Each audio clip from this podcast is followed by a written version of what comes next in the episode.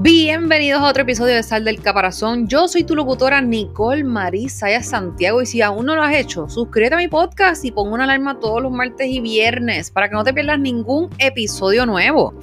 Hoy vamos a estar hablando cómo bregar con personas negativas a nuestro alrededor. Pues miren, a diario nosotros nos relacionamos con una multitud de personas que tienen una influencia directa sobre nosotros, ya sea en nuestro lugar de trabajo, dentro de la familia o en nuestras amistades, círculos sociales, whatever. Estas personas tienen el poder de hacernos sentir bien o de bajarnos la energía, especialmente si estamos frente a una persona demasiado negativa. Esta negatividad termina contagiándonos, ¿ok? Afectando nuestra autoestima y nuestro estado de ánimo. Eso va a marcar cómo vamos a desarrollar el resto del día. Saber cómo lidiar con personas negativas en nuestro día a día, tanto fuera como dentro de nuestro hogar, nos va a ayudar a no mimetizarnos con sus emociones y poder mantener la energía en un nivel óptimo sin que condicionen cómo tendremos nuestra jornada. Ser conscientes de que la persona que tenemos delante es negativa o positiva nos va a permitir decidir cómo nos vamos a enfrentar a esa persona. Y para eso debemos fijarnos en una serie de rasgos característicos que marcan el polo en el que se encuentra cada persona. Ahora, ustedes se preguntarán, ¿qué rasgos podemos ver en una persona negativa? Pues número uno, exceso de comparación con los demás. Se fija siempre en aquello que los demás tienen y que esa persona no. Número dos, hostilidad. Número tres, poca capacidad de adaptación. Hay un exceso de dramatización y poco afrontamiento mediante el humor. Número cuatro, las conversaciones giran en torno a la queja. Número cinco, derrotismo ante cualquier obstáculo que se presente en el camino, por más mínimo que sea. Número seis, poco realismo en la toma de decisiones. Y número siete, si existe una posibilidad, por remota que sea, de que algo ocurra mal, se van a enfocar solamente en eso. Las personas negativas tienen la capacidad de afectar directamente tu nivel de felicidad y bienestar, ¿ok? Acaban por no aportarte nunca cosas positivas. Así que tal vez no sea siempre posible alejarse de ese tipo de personas, pero hay que buscar formas de lidiar con ellas que no afecten tu calidad de vida. So, ahora te voy a dar los puntos que te van a ayudar a ti a bregar con las personas negativas. Número uno, enfócate tú en lo positivo. La persona negativa está acostumbrada a que su mirada va dirigida únicamente a todas las cosas malas, no solo de los demás, sino también de sí mismo. De forma natural, trata de dirigir las conversaciones hacia cosas positivas. Es posible que se sientan medio confundidos, pero créeme que la situación va a cambiar de tono.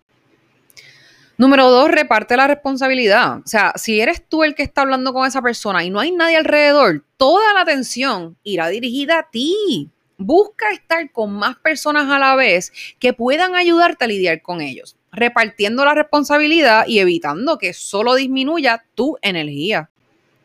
Número tres, ser responsable de ti mismo. Hay una línea clara que separa lo que ellos sienten de lo que tú sientes. Eres únicamente responsable de tus acciones y de tus palabras. Son los demás los que deben ser consecuentes con sus emociones. Por eso, no te involucres en intentar agradar el negativo o hacer que se sienta mejor, porque no siempre está en nuestras manos. Tienes que saber cuándo dejar de tener el control. Número cuatro, date tu tiempo, toma distancia. O sea, siempre que te sea posible, aunque sea temporalmente, toma distancia, unos minutos o unas horas para oxigenarte y recargar tus baterías. Número cinco, no entres en discusiones.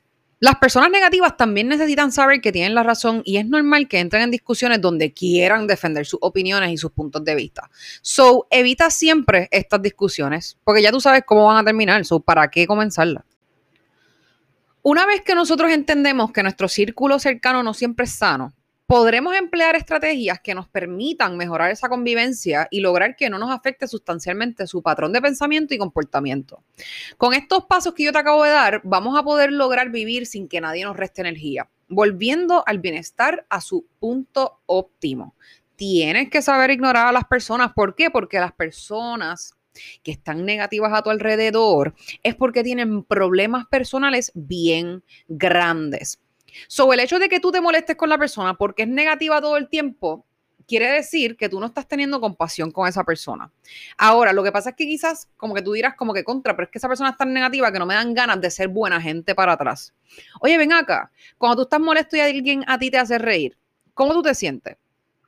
Cuando tú estás triste y alguien te hace reír, ¿cómo tú te sientes? Cuando alguien te alegra el día, ¿cómo tú te sientes? Cuando tú estás caminando por ahí y de momento alguien te sonríe, tú dices contra, todavía existe gente buena. Pues sé tú la diferencia, ¿ok?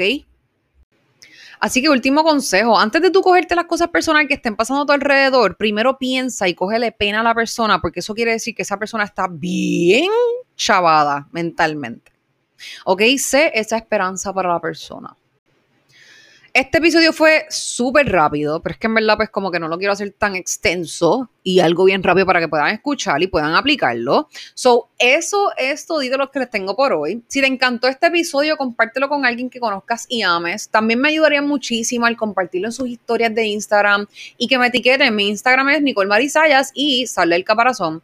Porque la única manera en la cual crece mi podcast es gracias a todas las veces que ustedes lo comparten y lo publican, ¿ok? Así que les agradezco de todo corazón que lo compartan para que más personas puedan encontrarme y escuchar mi mensaje. Y recuerda, sal del caparazón, vuela alto y sé feliz que la vida te está esperando. Los quiero y que tengan excelente día.